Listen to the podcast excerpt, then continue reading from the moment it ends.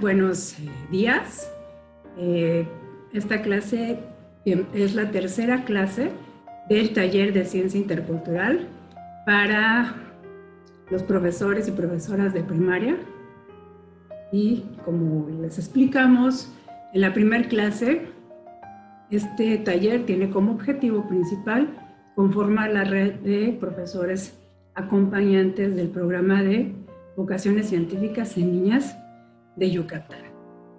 Y hoy tenemos la tercera clase que consiste en la explicación del método científico y algunas estrategias para enseñarlo a los niños y las niñas, principalmente como eh, instrumento para el desarrollo de habilidades científicas en las ciencias. Entonces, esta clase eh, la voy a introducir y luego estará Lisette, que es eh, bióloga y que estará trabajando con ustedes durante eh, las actividades que se van a pedir. Bueno, voy a compartir mi pantalla para que ustedes den seguimiento a este taller y veamos el contexto de donde nos encontramos. Eh, está en la pantalla ahí, nada más para recordarles el papel de los profesores acompañantes. Son ustedes, de quinto y sexto grado, y bueno, estás recibiendo ahorita una capacitación principalmente para la identificación de habilidades científicas en niños y niñas.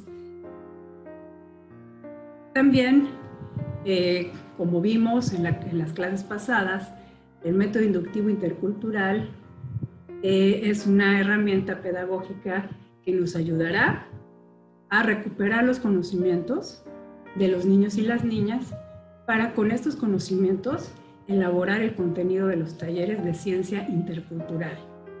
Eh, como vemos, hay profesores de diferentes lugares de Yucatán, tanto de la zona costera, que es de Junucma, del centro de Mérida, de la Sierra de Ticul y algunos cercanos a Valladolid. Esta gran diversidad o este gradiente de, diferentes ecosistemas e incluso eh, construcciones sociales distintas, pues nos va a dar una gran gama de conocimientos distintos, ¿no? Entonces lo que necesitamos nosotros es a partir de esta recuperación de conocimientos generar los contenidos específicos para cada área. Bueno, pasando al tema, les comento que este sería nuestro tercer día de modalidad asincrónica por el día festivo y es el método científico explicado para niños.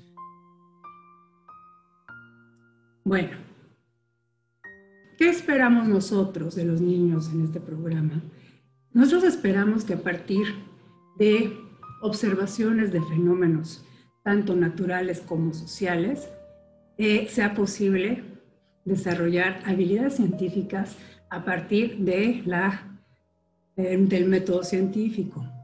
Un método, pues, es una serie ordenada de pasos sistemáticos que tienen como objetivo final el construir conocimiento, ¿no? A partir de observaciones, observaciones que van a ser medibles, y obviamente este método implica el desarrollo de habilidades. Por ejemplo, los niños tienen que ser eh, capaces de plantear problemas al observar un fenómeno natural, un fenómeno social. Tienen también que predecir o dar posibles respuestas a estos fenómenos a partir de la construcción de, hipótesis.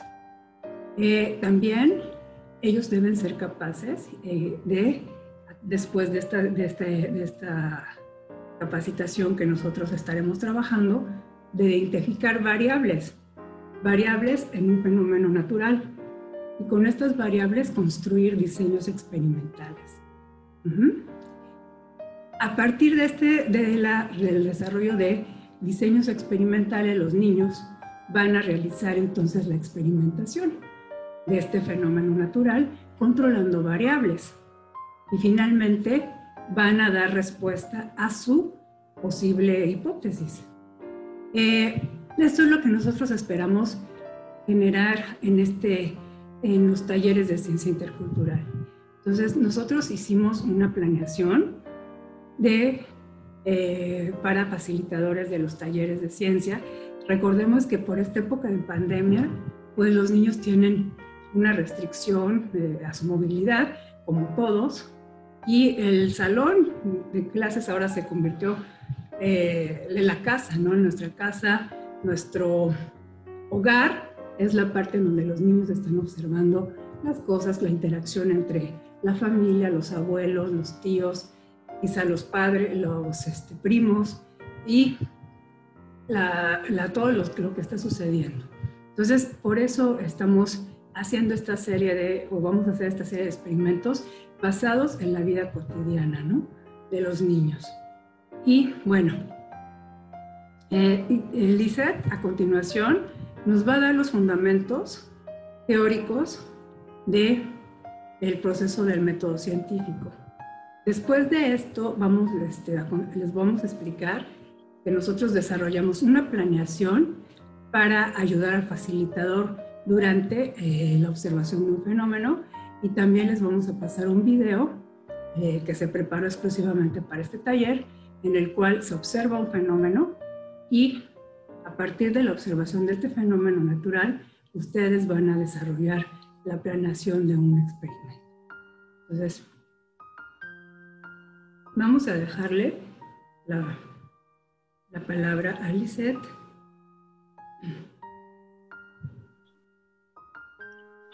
Buenos días, pues a continuación les voy a presentar el método científico. Es importante que primero ustedes entiendan a qué se refiere y cuáles son los conceptos para poder así transmitirle el conocimiento a los niños y niñas de una forma más amena. Ahora voy a compartir. En lo que comparte Lisette en la presentación, quiero decirles que el jueves nos vamos a tener eh, estrategias de la didáctica en la enseñanza de la ciencia. Eso nos va a ayudar muchísimo también a complementar la parte de, de la metodología, ¿no? del método científico. También recordarles que en octubre, noviembre se van a desarrollar los talleres de ciencia para niños y niñas y la finalidad es que ellos utilicen, eh, ustedes utilicen la planeación para facilitadores y los niños una bitácora científica que elaboramos principalmente para ellos. Entonces, eh, este es el objetivo ¿no? final. Listo, ahí estamos. Bueno, pues les voy a presentar el método científico y yo soy Lizeth Sánchez Arroyo bióloga por estudiando en la FE Zaragoza de la UNAM y soy originaria de Mérida. Vamos a empezar con qué es el método científico. El método científico es un proceso. Este proceso es sistemático. Esto quiere decir que está conformado por pasos y nos va a servir para obtener un conocimiento científico. Se va a basar en la observación, y en la experimentación a partir de la misma. El método científico debe ser reproducible. Esto quiere decir que si yo hago un experimento siguiendo el método científico, otra persona, a lo mejor, no sé, en Estados Unidos, siguiendo los mismos pasos, debería de obtener los mismos resultados también como yo. Algunas de sus características como ya comenté anteriormente, es sistemático, o sea que consta de pasos. Puede ser inductivo, que parta de lo particular a lo general, o puede ser deductivo, que parta de lo general a lo particular, depende de la observación. Va a tener una base empírica. Esto quiere decir que muchas veces eh, algunas observaciones van a salir de la experiencia propia. Por eso hay muchas investigaciones que se basan en herbolaria tradicional. Va a permitir la acumulación de conocimiento, va a buscar aislar el fenómeno que se va a observar y de la misma forma se van a controlar las condiciones bajo las que se va a realizar el experimento. Estudia lo que es la causa y efecto y puede ser cuantitativo, o sea que vamos a tener datos numéricos, o cualitativos, donde podemos obtener datos como son color, olor, forma, textura, entre otras. El paso uno es la observación. En la observación se va a buscar en el entorno alguna problemática o algo que nos llame la atención. Un ejemplo que yo les puse es que llegamos a casa y que al encender la luz no se ilumina el cuarto en el que estamos. Recordemos que vamos a hablar sobre la ciencia en la vida cotidiana, así que hay que utilizar ejemplos que las niñas y los niños puedan observar en casa. Esta sería un ejemplo para nosotros que pues ya somos un poco más grandes, pero en el caso de las niñas y los niños, no sé, podría ser que salgan al patio, que vean muchas hojas en el piso y que ya están de color naranja, que vean que su ramón ya casi no tiene hojas. El paso 2 es el planteamiento del problema. En este se va a derivar de la observación previa y a empezar a pensar cuáles podrían ser las causas que lo provocan. En el caso del ejemplo anterior del foco, es por qué el foco no está iluminando, por qué no se prendió. El paso 3 es la formulación de una hipótesis. La hipótesis es una posible solución al problema planteado y usualmente va en forma de pregunta debe ser comprobada mediante la experimentación. Un ejemplo de la hipótesis para el caso que estamos manejando es si prendo el siguiente foco y enciende, entonces la bombilla está quemada. O sea, si paso a la siguiente habitación y prendo el foco. Ahora, si paso a la siguiente, siguiente habitación y vuelvo a prender el foco y este no enciende, probablemente quiere decir que en la casa no hay luz.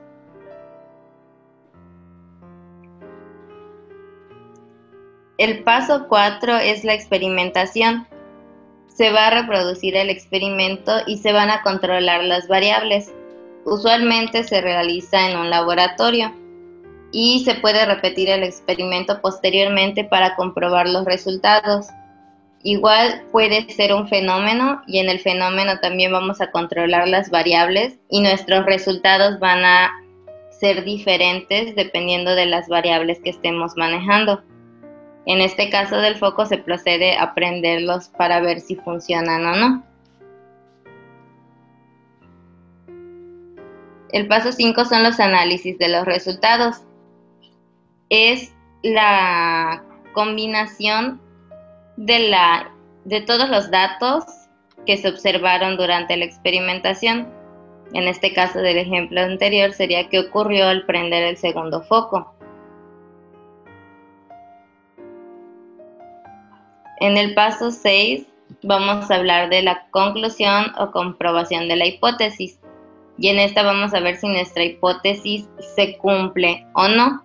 Y eso va a depender de al momento de prender el foco qué es lo que va a ocurrir. Algo muy importante es que en el método científico no hay respuestas eh, correctas o incorrectas. Todo resultado sirve si tu resultado no sale como tú lo planteaste en tu hipótesis, eso no importa. Puede servir como una primicia para crear otra hipótesis. El hecho de que el experimento o el fenómeno no salga como esperábamos nos da información y nos brinda para poder, este, poder seguir analizando o observando otras cosas o pensar, a lo mejor mi variable estuvo mal, le puse de más, le puse de menos, a lo mejor la temperatura está mal. Ahora, ¿cómo se va a transmitir a las niñas y a los niños el método científico? Como les mencioné antes, vamos a utilizar ejemplos en su vida diaria, como es por qué las hojas cambian de color en otoño, cómo es que una mandarina flota en el agua, cómo es que si yo como remolacha me voy a manchar los dedos, ¿cómo es que vamos, cómo es que vemos por, eh, humo sobre la calle cuando hace mucho calor y acaba de llover? Igual es muy importante que los niños y las niñas se pregunten cómo en lugar de por qué para poder dar una explicación al fenómeno que están observando. En el caso de los niños y las niñas, ellos van a manejar sus hipótesis en forma de pregunta.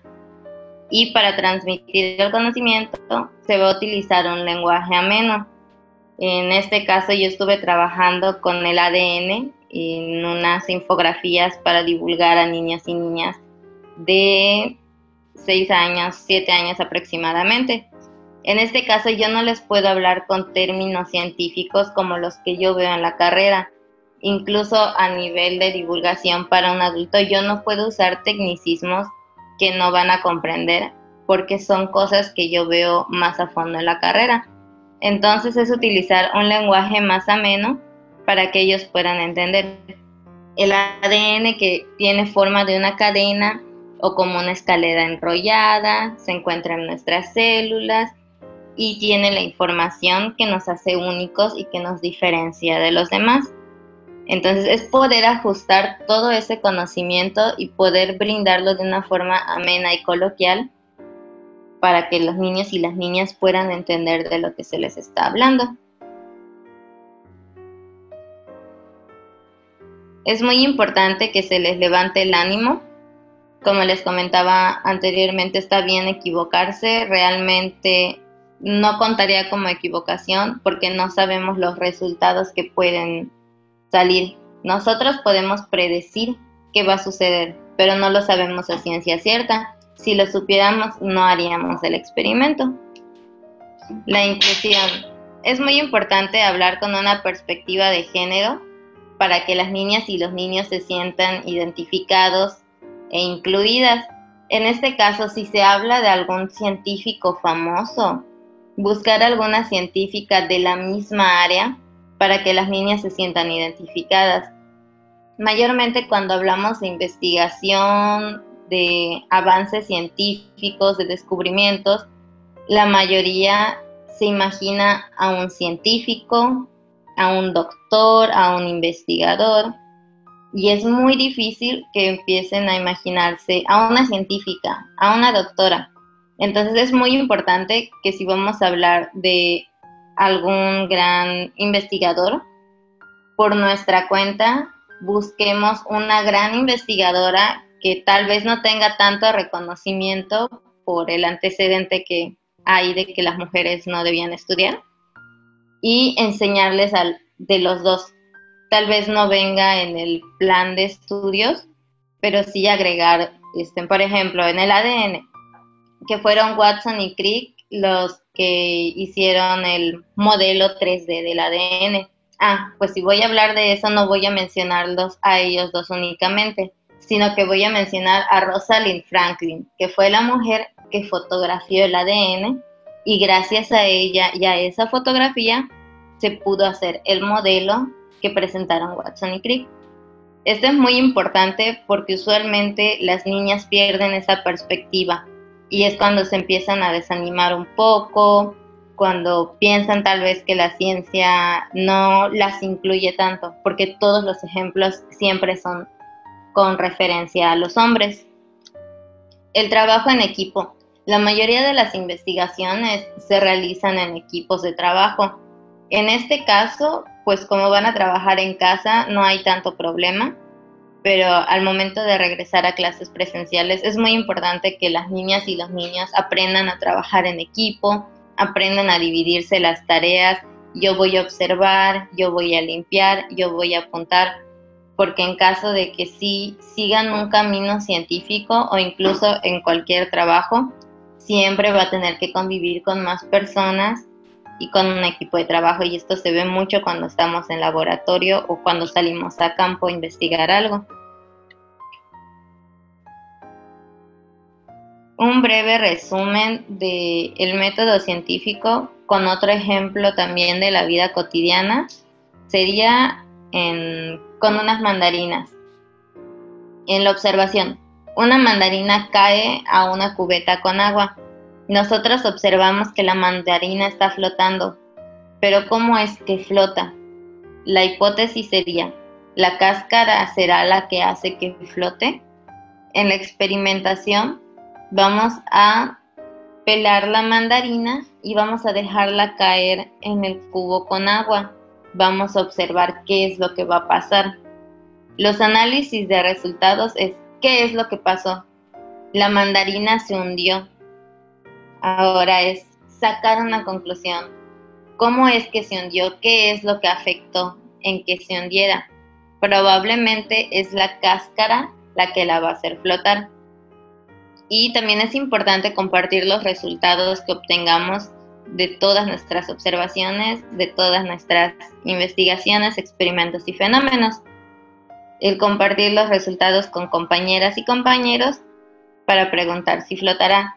Porque porque esto puede despertar la curiosidad en los compañeros y las compañeras y hacer que digan, oh, pero tú le quitaste toda la cáscara y si yo le dejo solo la mitad, ¿será que flote? Y si yo en lugar de quitarle toda la cáscara le hago solo unos rayones o unos cortes, entonces lo que buscamos es despertar esa curiosidad en los niños, que ellos se cuestionen todo lo que está a su alrededor y que busquen el motivo por el que está así lo que observan.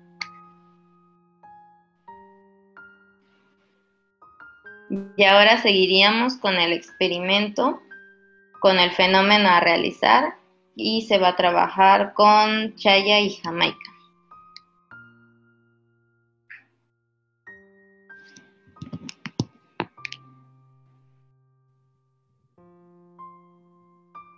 Hola, eh, bueno, en esta parte de la clase de método científico, Lisette preparó un video que este, demuestra un fenómeno natural eh, conocido como absorción y solubilidad, para la cual se utilizaron dos plantas, Jamaica y Ichaya.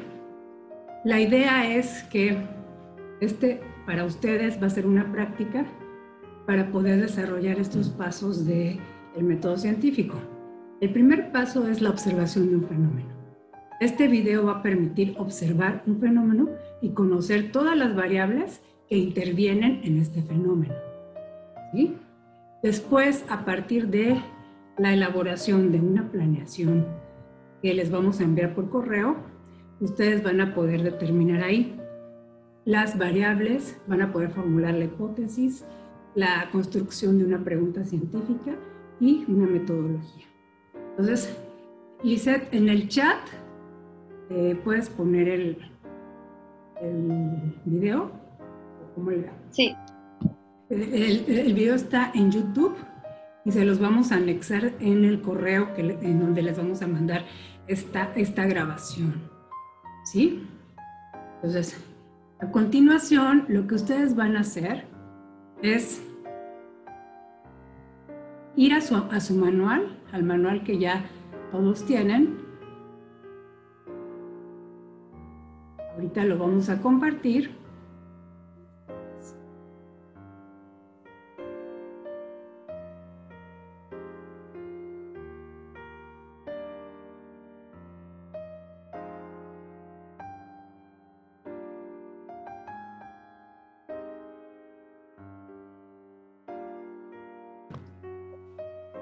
Hola profesores, bienvenidos a la última parte de, este, eh, de esta clase sobre método científico.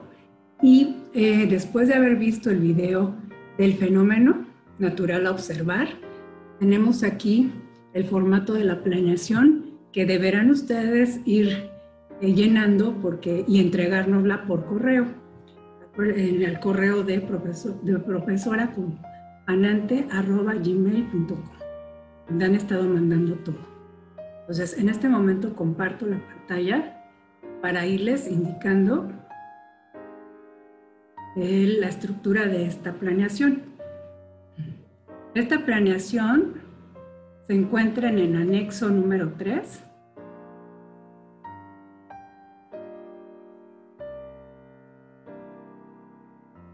Aquí lo vemos, dice, sí, ¿verdad?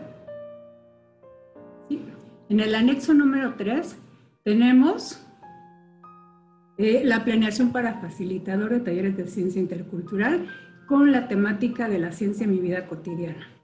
En esta ocasión, Lisette preparó este experimento llamado cromatografía de pigmentos naturales. Eh, esta es la manera en cómo nosotros vamos a diseñar los talleres de ciencia en mi vida cotidiana que se estarán implementando en, en los talleres de ciencia para niños y niñas durante octubre y noviembre. Entonces, esta es una planeación diseñada para nosotros como facilitadores, en la cual tenemos primero el fundamento teórico de este, de, esta, de este fenómeno que vamos a observar.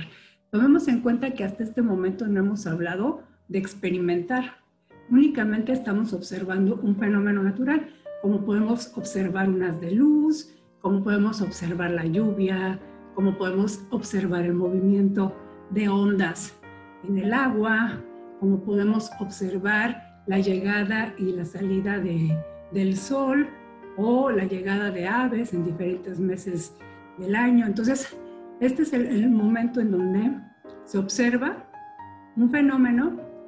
Nosotros como facilitadores debemos de tener una planeación en donde se, se fundamente el, eh, teóricamente lo que está sucediendo con este fenómeno. ¿no?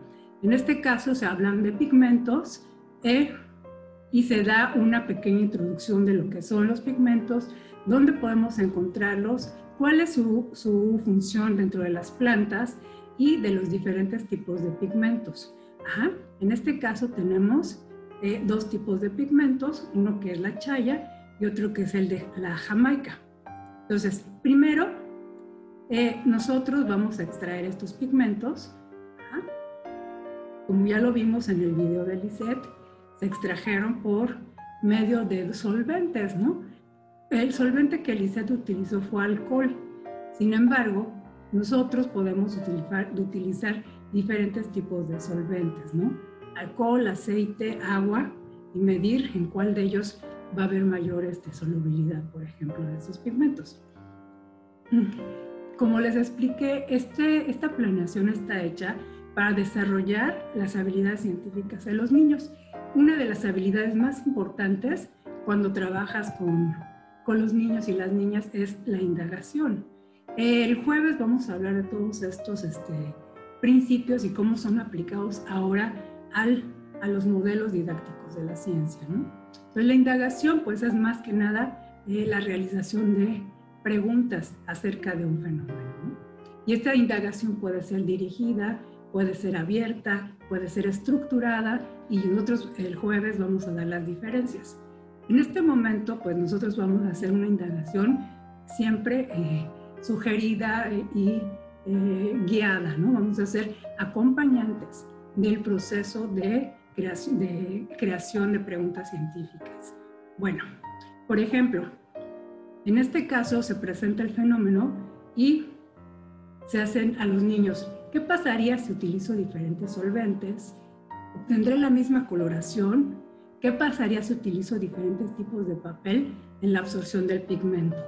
Una cosa muy importante como un facilitador de talleres de ciencia para desarrollo de habilidades científicas es que nosotros nos convertimos únicamente en, en acompañantes para generar las habilidades. No damos respuestas. Eso es algo que nos, va a costar un poco de trabajo pero si el niño hace una pregunta, tú le tienes que contestar con otra pregunta. Y el ejercicio es que el niño siempre tiene que estar indagando y generando posibles respuestas. Ajá. Entonces, eh, hay una exploración del problema. Eh, tenemos diferentes tipos de pigmentos, eh, carotenos, antófilas y clorofilas. En este caso hay una explicación previa antes del fenómeno y tú vas a preguntar a los niños qué tipo de pigmentos vamos a encontrar de acuerdo a la planta que se va a extraer. Otra cosa muy importante, si ustedes observaron el video, en ese video se manejan diferentes variables, no solamente para el, proceso de solubilidad. El proceso de solubilidad, pues nosotros tenemos tres diferentes solventes, que es el aceite, el agua y el alcohol. Pero también tenemos dos tipos de pigmentos. los de la chaya y los de la jamaica. Y también tenemos un, un, extra, que son los diferentes tipos de papel en donde vamos a poder observar la absorción, que es el papel higiénico, el papel bond y el papel filtro. Una de las cosas muy importantes para este tipo de planeación de desarrollo de habilidades es que tú cuando vas a iniciar un experimento vas a hacer la presentación de los materiales. Entre más materiales tú presentes, el niño va a tener una fuente de selección de materiales para diseñar su experimento. En este caso se les va a presentar hojas de chaya, flores de jamaica, puedes también utilizar espinaca, mango, puedes utilizar betabel o remolacha. Se va a presentar los instrumentos, es el mortero, el pistilo. En este caso, como estamos trabajando desde casa, pues lo más ideal sería un molinillo y un traste en donde ellos puedan macerar su muestra, tijeritas,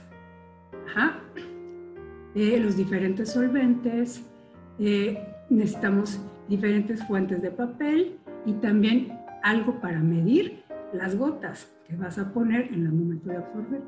En este caso se utiliza un gotero. Si no lo tienes, se puede utilizar un popote.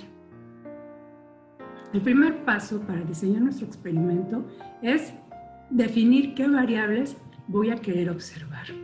El proceso del fenómeno natural se da, pero no estoy midiendo nada, no estoy manipulando ninguna variable, únicamente estoy observando la solubilidad y en el caso del papel, la absorción.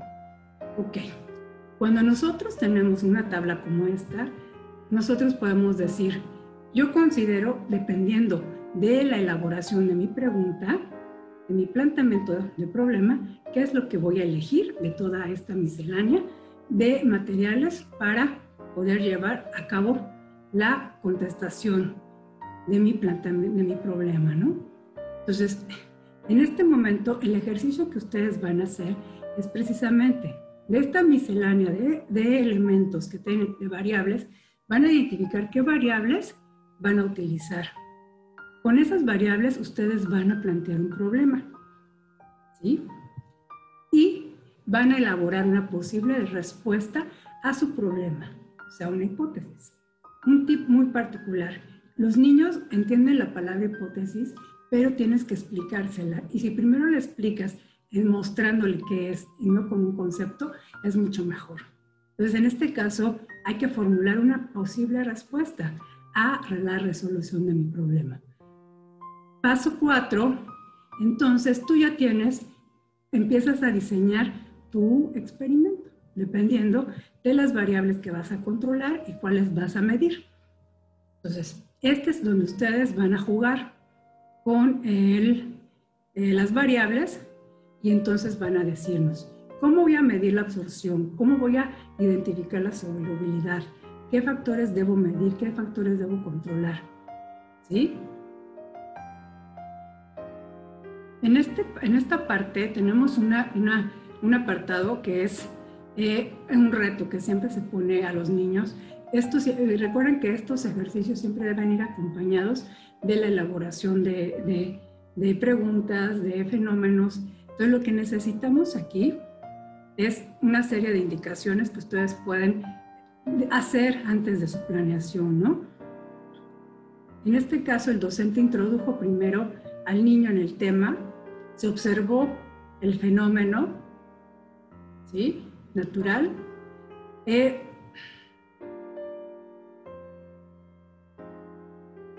Lo más importante es que cuando están observando el fenómeno los niños, ellos puedan eh, identificar las diferentes variables que nosotros estamos metiendo.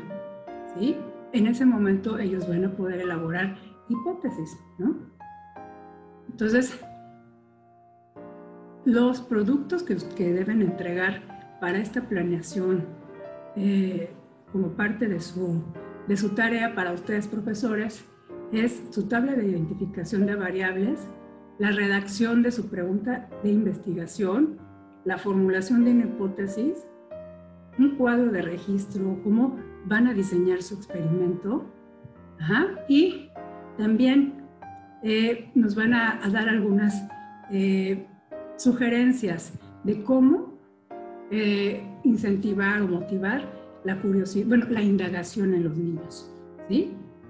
A partir, y también van a proponer diferentes métodos a este fenómeno en otros, en otros experimentos futuros, ¿no? Entonces, esta planeación se va a entregar como parte de su, de su, evaluación y, eh, nos la pueden mandar para el 30 de septiembre. En el correo electrónico vamos a poner la planeación editable para que ustedes puedan escribir sobre ella y también vamos a poner el, el, enlace del video de YouTube donde se muestra el fenómeno a observar. ¿Sí? Entonces lo importante es eh, que también este tipo de planeaciones nos da sugerencias de cómo eh, incentivar las habilidades científicas en los niños. Nada más voy a concluir que el día jueves vamos a tener una, la clase de didáctica de la ciencia, en donde hablamos ya de las habilidades científicas y cómo identificarlas en los niños. Por favor, no falten. Y por último, en el anexo 4, nosotros diseñamos una bitácora, que le dijimos bitácora científica, la cual va a poder servirnos de acompañamiento a los niños durante los experimentos de, la, de, ciencia en la vida cotidiana. Tendrá el nombre completo, el profesor acompañante, la escuela, localidad, año escolar del niño, la fecha, el tema que se va a manejar, el fenómeno a observar, la, la, lista de materiales que ellos van a utilizar para poder eh, diseñar un experimento, plantear un problema, identificar las variables, desarrollar una hipótesis, diseñar su, su, eh, su, su, diseño de experimento para contestar esta hipótesis, la manera en cómo van a registrar y analizar y concluir. Esta bitácora es en digital, estará en digital, pero también esperamos hacer una versión y que sea impresa para los niños que no tienen internet y que no tienen este acceso, ¿no? Entonces, eh, con esto eh, vamos a concluir la clase de método científico.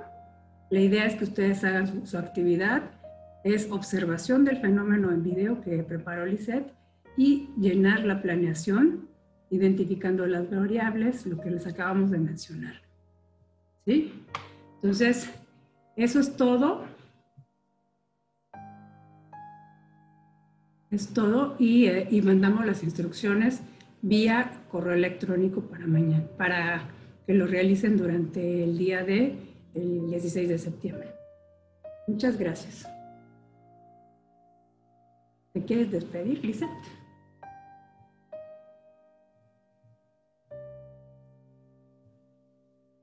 Eres, no se oye, Lisette, está apagado tu micrófono. Ya, que esperamos que les haya servido, que les haya quedado claro los pasos del método científico y esperamos ver más adelante los experimentos de los niños y las niñas planteados. Pues muchas gracias. Bueno, gracias y hasta luego. Listo.